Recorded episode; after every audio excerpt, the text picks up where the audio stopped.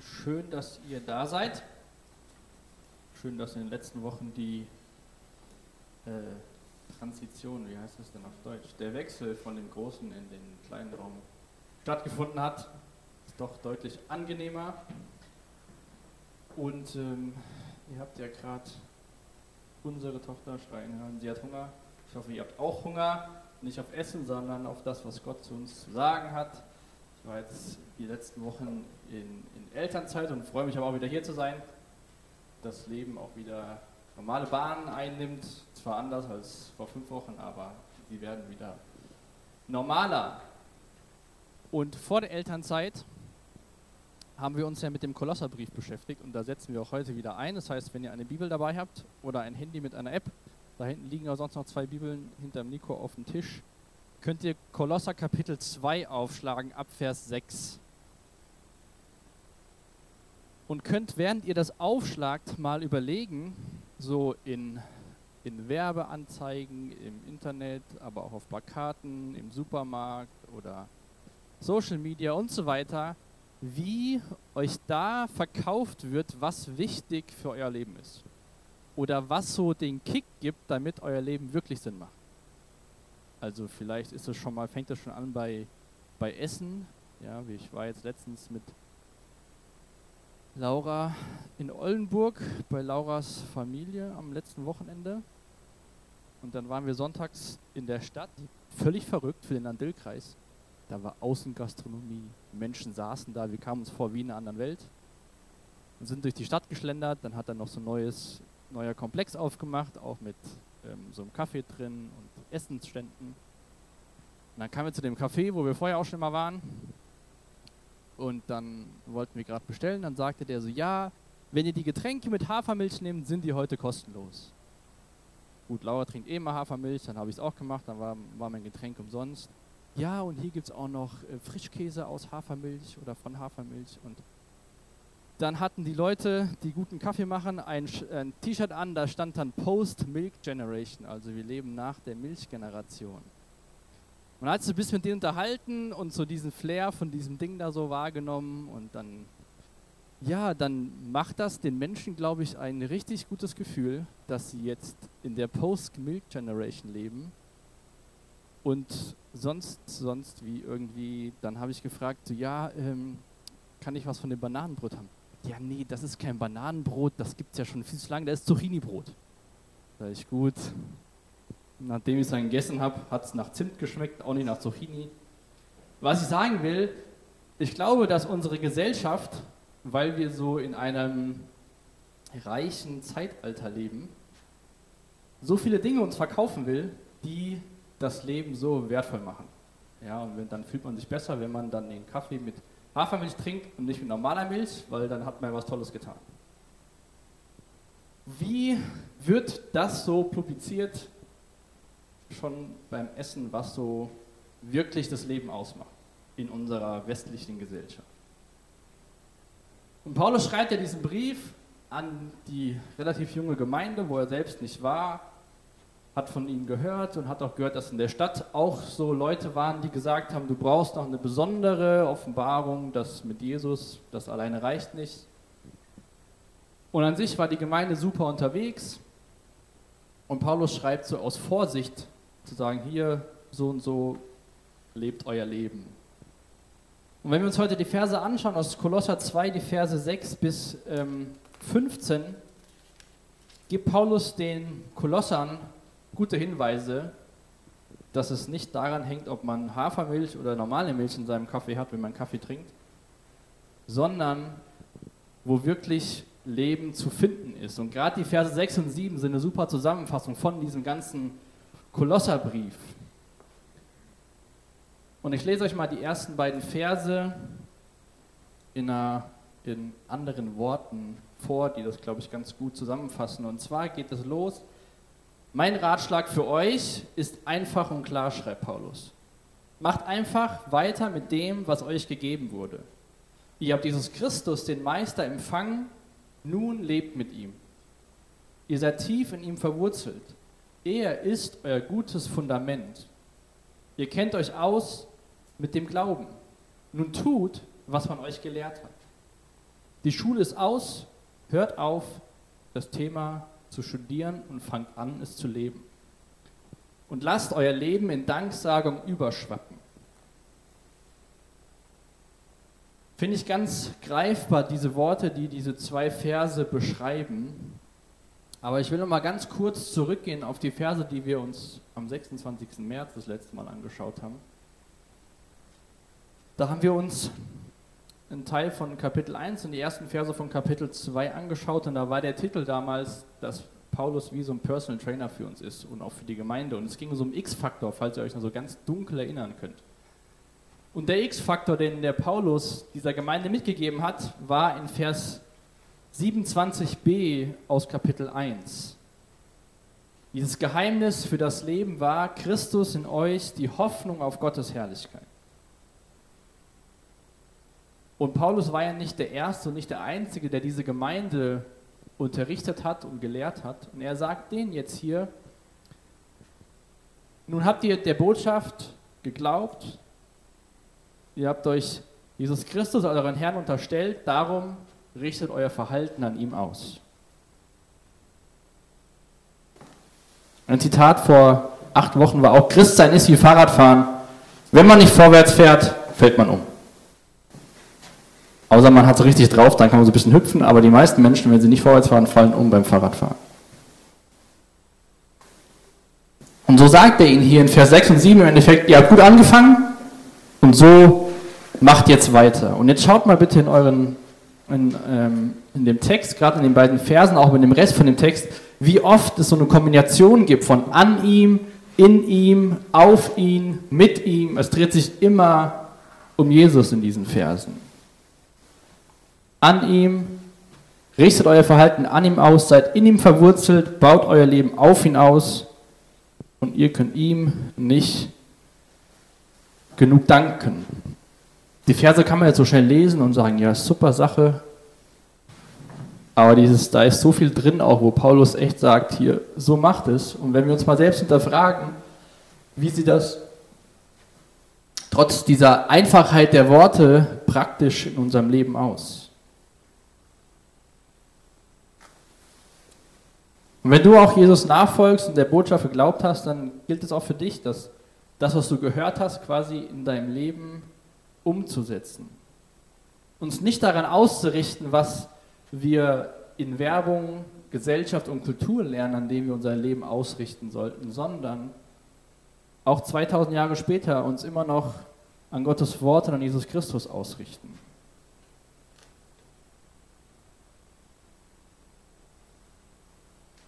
So leben, weil wir es empfangen haben. Und auch Jesus als unser Fundament sehen, weil, wie es hier in dem Text steht, dass wir tief in ihm verwurzelt sind.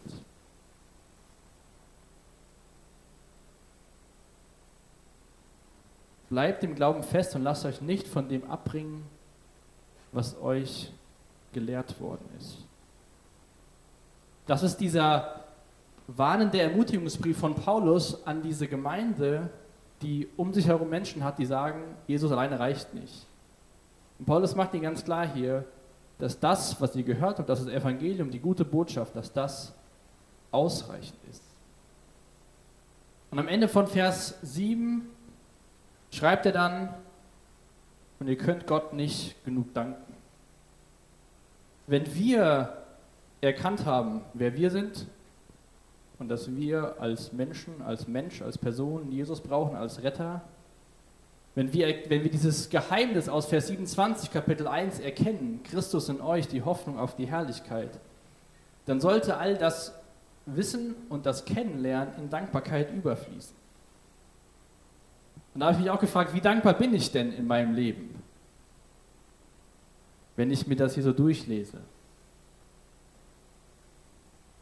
Und vielleicht fragst du dich ja auch so, ja, gerade im letzten Jahr ist so viel anders gelaufen und schief gelaufen und chaotisch gewesen und anstrengend gewesen. Alles hat sich verändert, wie kann ich da dankbar sein? Und ich glaube, was uns helfen kann, in diesem Leben der Dankbarkeit zu leben, ist es einfach bewusst täglich zu tun, Gott Danke zu sagen für kleine Dinge, sich Dinge aufzuschreiben in einem persönlichen Notizbuch, was man so erlebt, letzte Woche haben wir uns ähm, den Open Doors Jugendtag angeschaut und auch da erleben wir wieder immer ganz andere Geschichten, wie es Menschen geht. Und ich habe das ebenso zu Beginn gesagt mit diesen, ja, diesen Slogans und diesem Wohlfühlgefallen beim Kaffeekauf und wir leben in einer Post-Milk-Generation und tun das Beste für die Umwelt. Und dann ist es dann doch so leer auf den Menschen.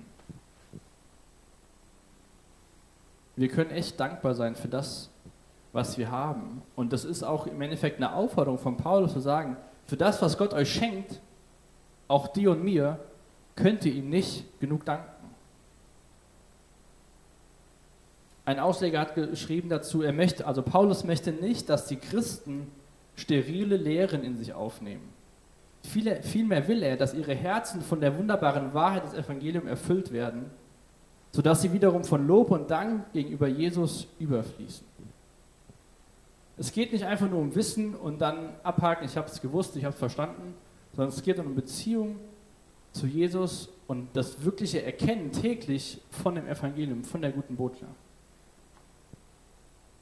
Deswegen auch die beiden Verse, greife schon am Ende meiner Predigt, ist ein guter Weg, das umzusetzen, wie wir wirklich das Leben finden können. Gerade diese beiden Verse auswendig zu lernen, sich vielleicht irgendwie auf den Spiegel zu klemmen, wenn man sich morgens fertig macht oder neben das Bett, dass wir das wirklich verinnerlichen, dass, es, dass wir in Christus leben, dass wir uns ihm unterstellen und uns an ihm ausrichten und nicht an Dingen, die uns im Alltag entgegengeworfen werden, an denen wir uns ausrichten sollten. Denn da schiebt der Paulus jetzt so eine kleine Warnung ein, Vers 8 mit dieser Stadt voller Menschen, die andere Ideen haben. Er sagt hier, 2, äh, Korinther, ach, Kolosser 2, Vers 8. Nehmt euch vor denen in Acht, die euch mit einer leeren, trügerischen Philosophie einfangen wollen.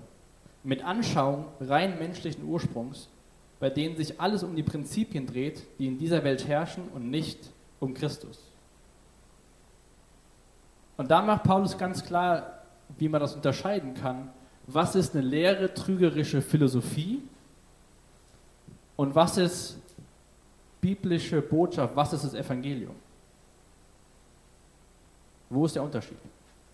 Dürft ihr gerne, wenn ihr das wisst oder denkt, wisst oder einfach sagen. Wo ist der Unterschied zwischen einer leeren, trügerischen Philosophie und dem biblischen Evangelium? Es hängt stark mit dem Titel dieser Predigtserie zu tun. Aber schaut mal in den letzten, letzten Worten dieses Verses. Es sind Prinzipien, bei denen sich alles um die Prinzipien dreht, die in der Welt herrschen und nicht um Christus.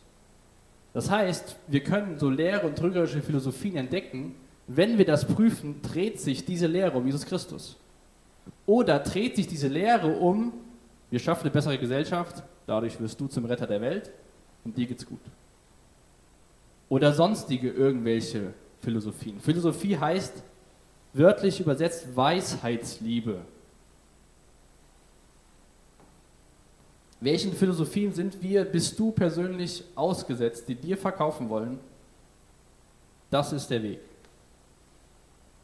Gewisser Lifestyle, vielleicht ist Geld der Weg, Gesundheit,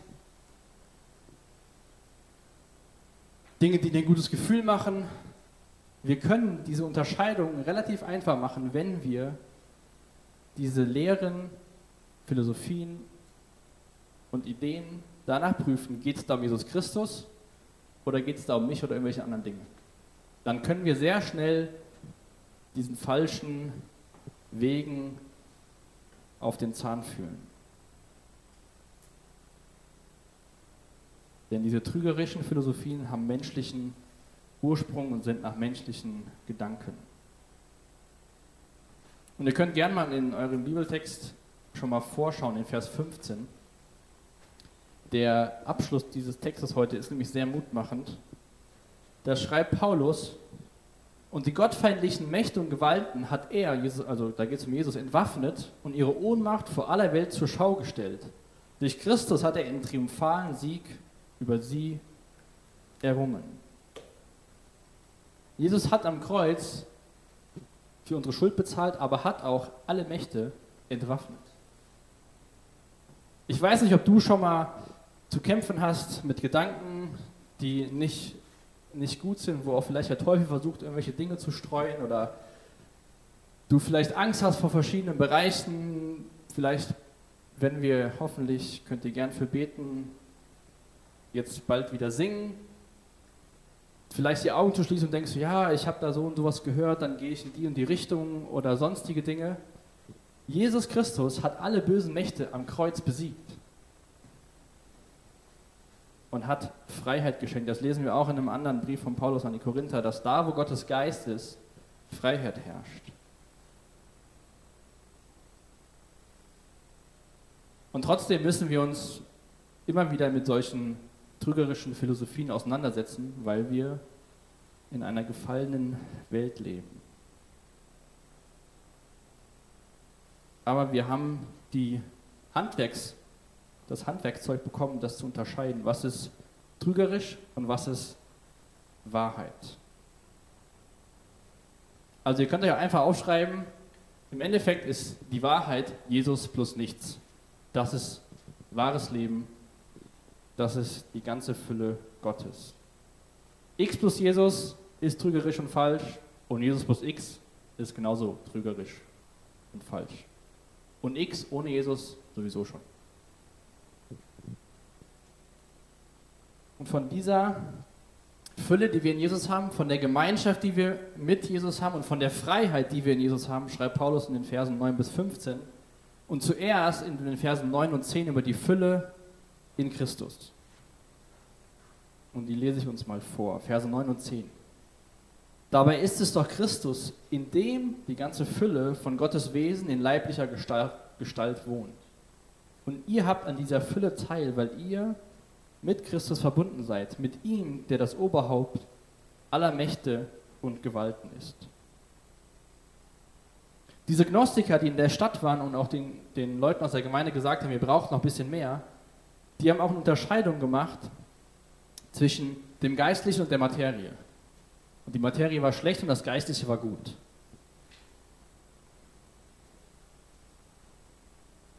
Und Paulus beschreibt hier, dabei ist es doch Christus, in dem, in dem die ganze Fülle Gottes Wesen, also von dem Geist Gottes, in leiblicher Gestalt wohnt. Jesus Christus ist Mensch geworden und war gleichzeitig Gott. Auch da widerspricht Paulus diesen Gnostikern, die sagen, das eine ist gut und das andere ist schlecht, man muss es trennen. Jesus, Gott, wurde Mensch. Und Jesus sagt selbst, dass wer mich sieht, hat den Vater gesehen.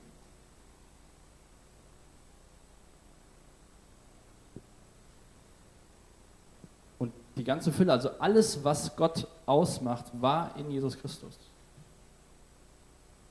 Jesus gibt nicht nur einen Teil von Gottes Bild da, so ein, so ein, so ein Ausschnitt, so 30 Jahre Gott, sondern in Jesus, in Christus, war die Fülle Gottes, war alles von Gott, von Gottes Wesen, hat Jesus Christus wiedergespiegelt.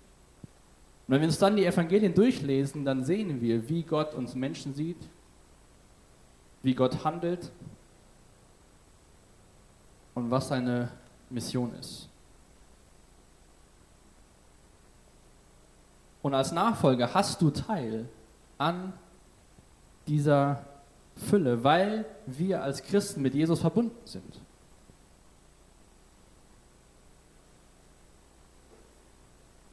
Paulus sagt diesen Menschen und sagt uns heute Abend, als Nachfolger, als Christ, bist du mit Jesus verbunden und du hast alles, was du brauchst. Du hast die ganze Fülle Gottes. Du brauchst nicht noch XY, damit du ein gutes und geistliches Leben führen kannst. Das Einzige, was du und ich und die Kolosser damals und Paulus und alle Menschen brauchten, war und ist Jesus Christus. Paulus sagt den Menschen im Endeffekt, dass sie alles haben, ohne irgendwelche Zeremonien, ohne irgendwelche Hilfe von Philosophien, ohne menschlichen Verdienst und ja, ja gut, ohne die Erfindung vom Aberglauben, das hängt auch mit so Philosophien zusammen. Jesus genügt. Und hier steht es auch, er ist das Oberhaupt aller Mächte und Gewalten.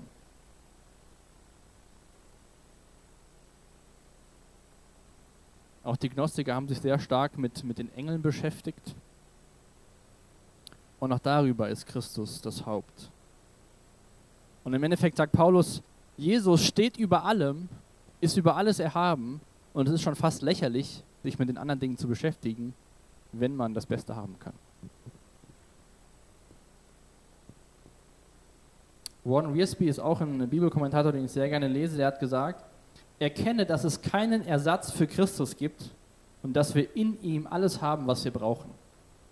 Wenn Nachfolger von Jesus in ein weltliches Leben abdriften oder von menschengemachten Systemen erbeutet werden, liegt das meist daran, dass sie das Gefühl haben, dass ihnen etwas fehlt, was Christus nicht liefern kann.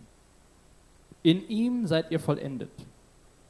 Was für eine wunderbare Stellung haben wir in Christus. Wenn du, wenn ich so durch den Alltag leben und wir dann so am Ende von der Woche denken, so, ach, was für eine komische Woche, lohnt sich das überhaupt mit Jesus? Dann trifft es, glaube ich, gut zu, was er hier sagt. Wenn Nachfolger von Jesus in ein weltliches Leben abdriften oder von menschengemachten Systemen erbeutet werden. Das geht so schnell in unserer Zeit, von menschengemachten Systemen erbeutet zu werden. Schwupps ist es im Kopf und dann ist es noch viel weiter und dann denkt man, und so ist es jetzt. Dann liegt das meist daran, dass sie das Gefühl haben, dass ihnen etwas fehlt. Alle versuchen uns verkaufen zu wollen, wo wirkliches Leben zu finden. Und wie gesagt, es fängt schon beim Lebensmittelmarkt an. Das ist nicht einfach nur mal eine Werbung für ein Angebot von einem Lebensmittel, sondern die Plakate ist deutlich mehr als nur kauf die Butter und das Getränk. Deswegen auch die Frage an, an uns, an heute Abend, an dich heute Abend. Hast du das Gefühl, dass dir irgendwas fehlt, was Jesus nicht liefern kann?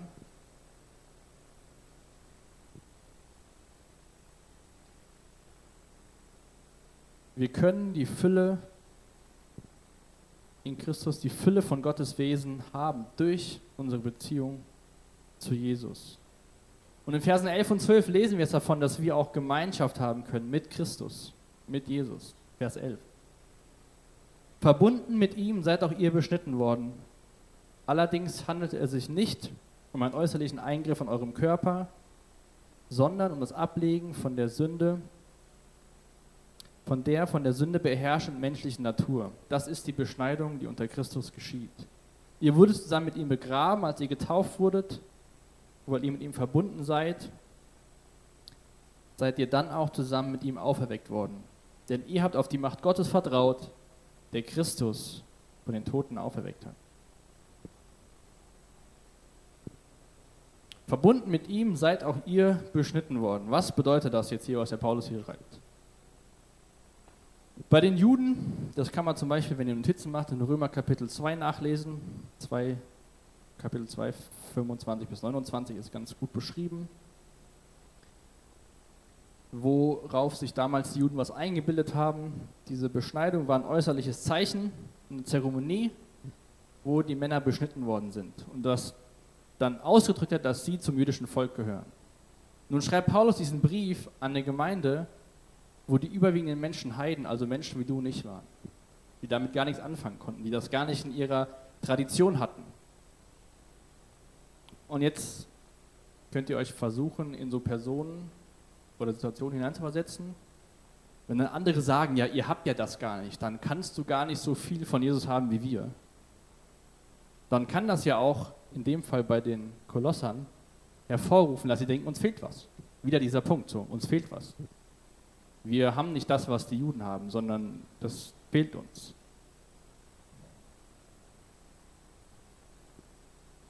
Aber im Endeffekt war das ein äußerliches Zeichen für einen inneren Lebenswandel. Und das beschreibt Paulus hier.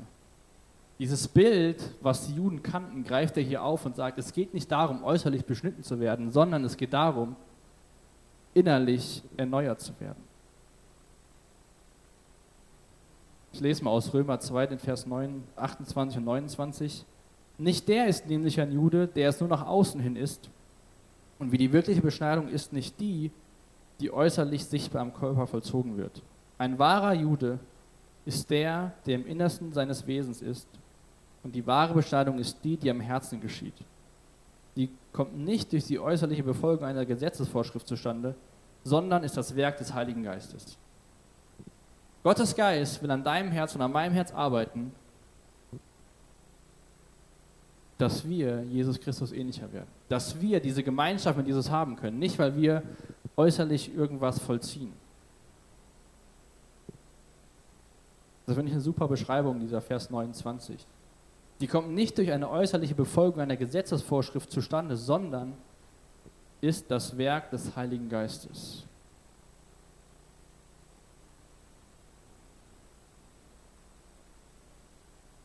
Also geht es nicht um dieses äußerliches Zeichen, sondern es geht um inneren Herrschaftswechsel. So braucht Paulus das Bild einfach als ein relevantes Bild für diesen Kontext, um ihm zu zeigen, worum es wirklich geht, um diese Gemeinschaft mit Christus zu haben.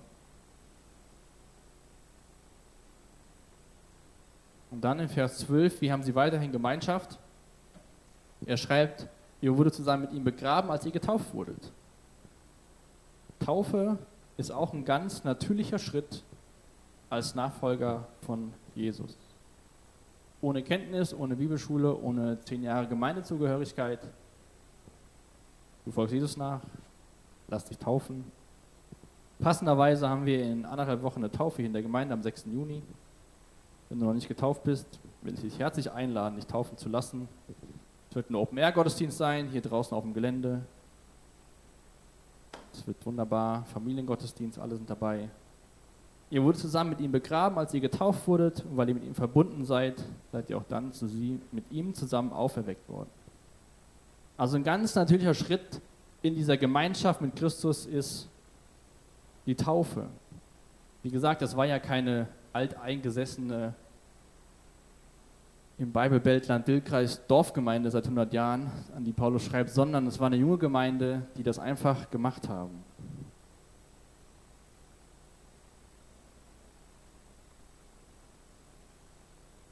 Wir können diese Gemeinschaft oder auch die Menschen damals konnten diese enge Gemeinschaft mit Jesus haben. Und dann am Ende vom Vers 12 sagt er, denn ihr habt auf die Macht Gottes vertraut, denn du hast auf die Macht Gottes vertraut, der Christus von den Toten auferweckt hat. Und jetzt mal zurück zu der Frage von eben. Hast du so dieses Gefühl, dass dir irgendwas fehlt, das, was Jesus nicht geben kann? Dann will ich eine andere Frage stellen, wenn du an dem Tag, als du dich, als du erkannt hast, dass du Jesus brauchst, auf diese Kraft vertraut hast, warum tust du das nicht im Alltag? Und das soll nicht so klingen, dass das mir immer super einfach fällt, sondern es soll uns einfach hinterfragen und gucken, wie können wir gemeinsam das schaffen, auf diese Kraft im Alltag zu vertrauen, auf dieses Werk des Heiligen Geistes. Römer 8, 32. Ja, Gott hat nicht mal seinen eigenen Sohn verschont, sondern hat uns, hat ihn für uns alle hergegeben. Wird uns dann nicht zusammen mit seinem Sohn auch alles andere geschenkt werden? Ihr habt auf die Kraft Gottes vertraut, die Christus von den Toten auferweckt hat. Macht es auch im Alltag. Und durch diese Fülle, durch, die wir mit Jesus, Jesus haben können, durch diese Gemeinschaft, können wir auch Freiheit erleben. Verse 13 bis 15. Bevor ich diese Verse lese, würde ich gerne noch einen Satz vorlesen, der besagt, eine kranke Person braucht einen Arzt, aber eine tote Person braucht einen Retter. Und Vers 13 steht, ja, Gott hat euch zusammen mit Christus lebendig gemacht. Ihr wart nämlich tot. Tod aufgrund eurer Verfehlungen und wegen eures unbeschnittenen sündigen Wesens. Doch Gott hat uns alle Verfehlungen vergeben.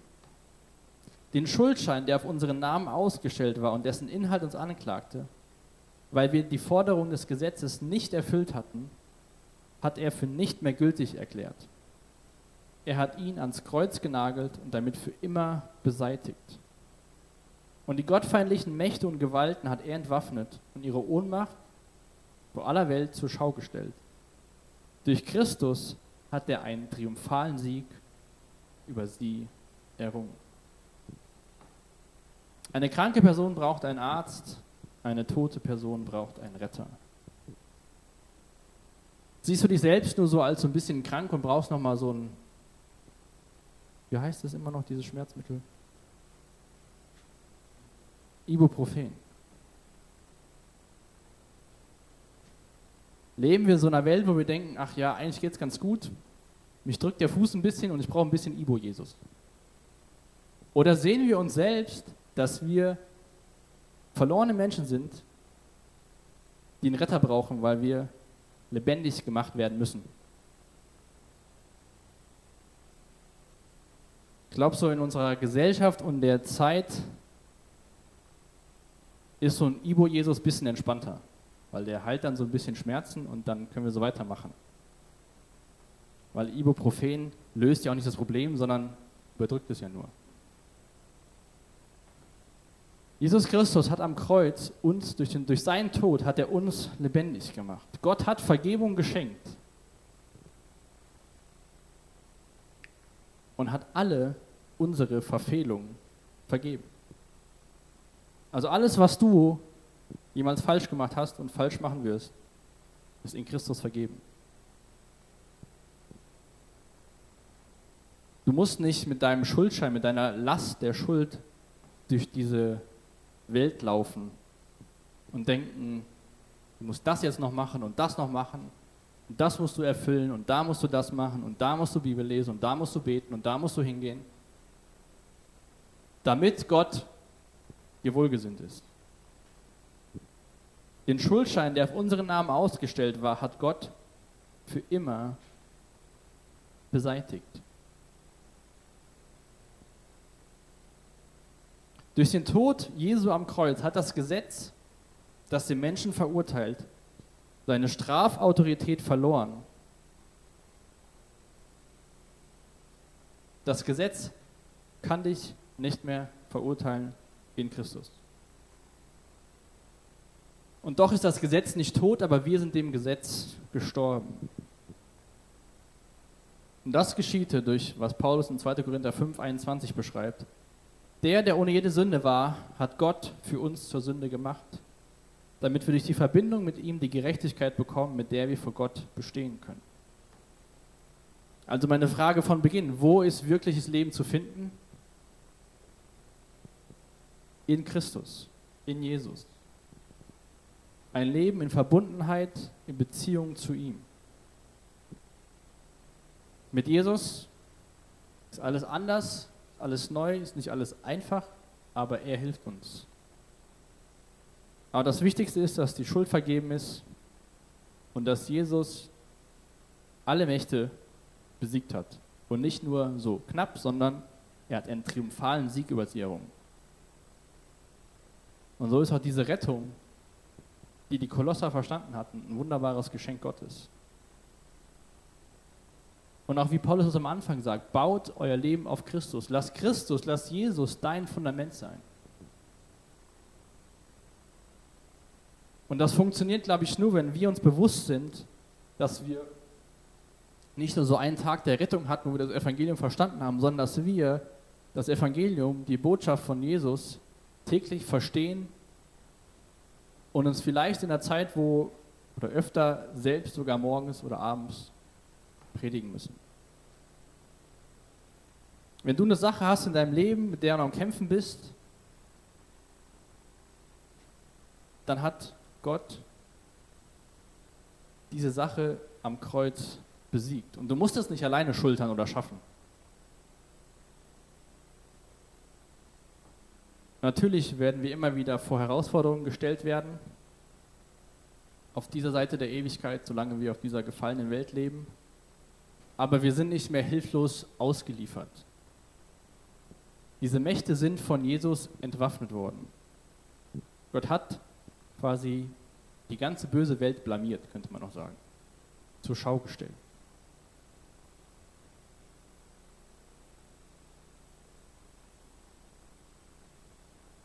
Das sagt Paulus dieser Gemeinde in der Stadt, wo auch Menschen behaupten, so und so muss es sein.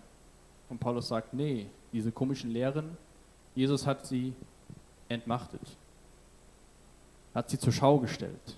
Jesus hat Autorität über alles auf dieser Welt, auch diese Mächte und Gewalten, die gottfeindlich sind. Wie können wir das, was Paulus den Kolossern schreibt und uns heute Abend durch diesen Text sagt, praktisch in unserem Alltag umsetzen? Ich glaube, ein Punkt, der erste Punkt ist, dass wir beten. Beten, dass dieser Punkt aus Vers 7, Gott dankbar zu sein, aber auch, dass Gott uns hilft, dieses Evangelium täglich anzuwenden, in Beziehung zu ihm zu leben. Und wirklich vielleicht so ein, so ein Tagebuch zu führen, auch wenn es nur ein Satz ist, zu sagen, Gott danke für so und so. Oder Gott bitte, schreibst deine Gebetsanliegen auf und dann blätterst du mal hin und zurück, was Gott so tut. Also beten, dabei danken und ich glaube auch, dass wir lernen sollten. Wir sollten Gott besser kennenlernen. Das funktioniert einmal durch das Lesen von Gottes Wort. Wie gesagt, das ist keine Pflicht, Verpflichtung, dass Gott dich annimmt, sondern es ist eine Einladung von Gott, dass er dich, dass du ihn kennenlernst. Dass wir mehr verstehen, was es bedeutet, in Christus zu sein, auf dem Fundament von Jesus zu leben. Und wenn wir beten und Danke sagen, zwischendurch lernen, sollten wir uns immer wieder daran erinnern. Und dabei hilft es tatsächlich, Bibelverse auswendig zu lernen. Wie damals oder heutzutage Vokabelzettel schreiben und auswendig lernen. Weil dann erinnern uns solche Verse, Verse 6 und 7 zum Beispiel, Ihr seid in ihm verwurzelt, baut euer Leben auf ihn auf, bleibt im Glauben fest und lasst euch nicht von dem abbringen, was euch gelehrt worden ist. Denn in Christus ist nur wirkliches Leben zu finden. Ich bete noch mit uns. Vater, Dank für das Geschenk von deinem Sohn, dass er Mensch geworden ist. Danke, dass du in Jesus dich uns offenbart hast. Und ich bitte dich echt, dass wir das immer wieder erkennen, wo so leere Philosophien uns versuchen gefangen zu nehmen bitte ich, dass wir immer wieder prüfen, ob es um deinen Sohn geht, ob Christus, ob Jesus im Zentrum steht oder irgendwas anderes. Und ich bitte dich auch für uns heute Abend oder für Personen hier im Raum, die das Gefühl haben, dass ihnen irgendwas fehlt, dass du ihnen auch durch die zwei Lieder, die jetzt noch kommen, dass du ihnen deutlich machst, dass du ihnen alles geben kannst. Dass bei dir wirkliches Leben zu finden ist und nicht in irgendwelchen anderen Dingen. Und ich danke dir für diesen Brief, für diese Einfachheit, aber doch Tiefe und für diese Aussage, dass Jesus genügt. Amen.